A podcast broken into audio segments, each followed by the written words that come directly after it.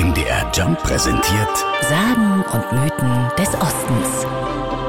Halloween ist nichts für schwache Nerven. Süßes oder Saures, Gruselpartys und ausgeholte Kürbisse mit schrecklichen Gesichtern. In einigen Regionen werden aber statt der Kürbisse Rüben genommen.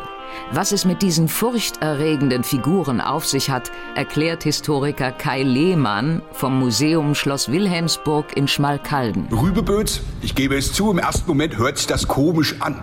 Ein Wort aus der thüringisch-fränkischen Mundart, was in Südthüringen gesprochen wird. Rübeböz würde hochdeutsch übersetzt so viel wie Rübengeist heißen.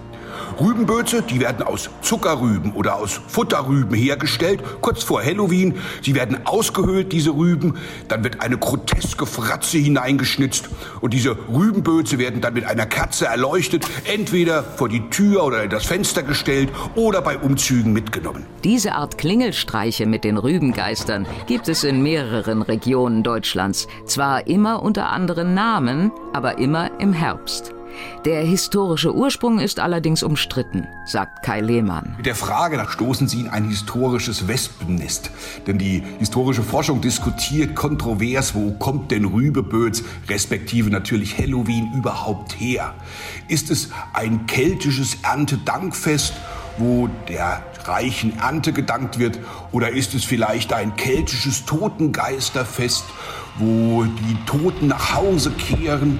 Oder ist es vielleicht eine sogenannte Unruhenacht, in der ähnlich wie an Walburgis oder die auf Weihnachten und Neujahr folgenden Rauhnächte die Grenze zwischen dem Reich der Lebenden und der Toten besonders offen ist, so dass Totengeister in unsere Welt hineinschlüpfen können und Unruhe stiften. Unumstritten ist, dass sich der Brauch über die Jahrhunderte gehalten hat, auch in der DDR.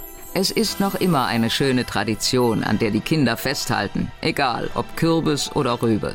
Inzwischen feiern ja auch immer mehr Erwachsene Halloween. Und feiern tut uns allen gut.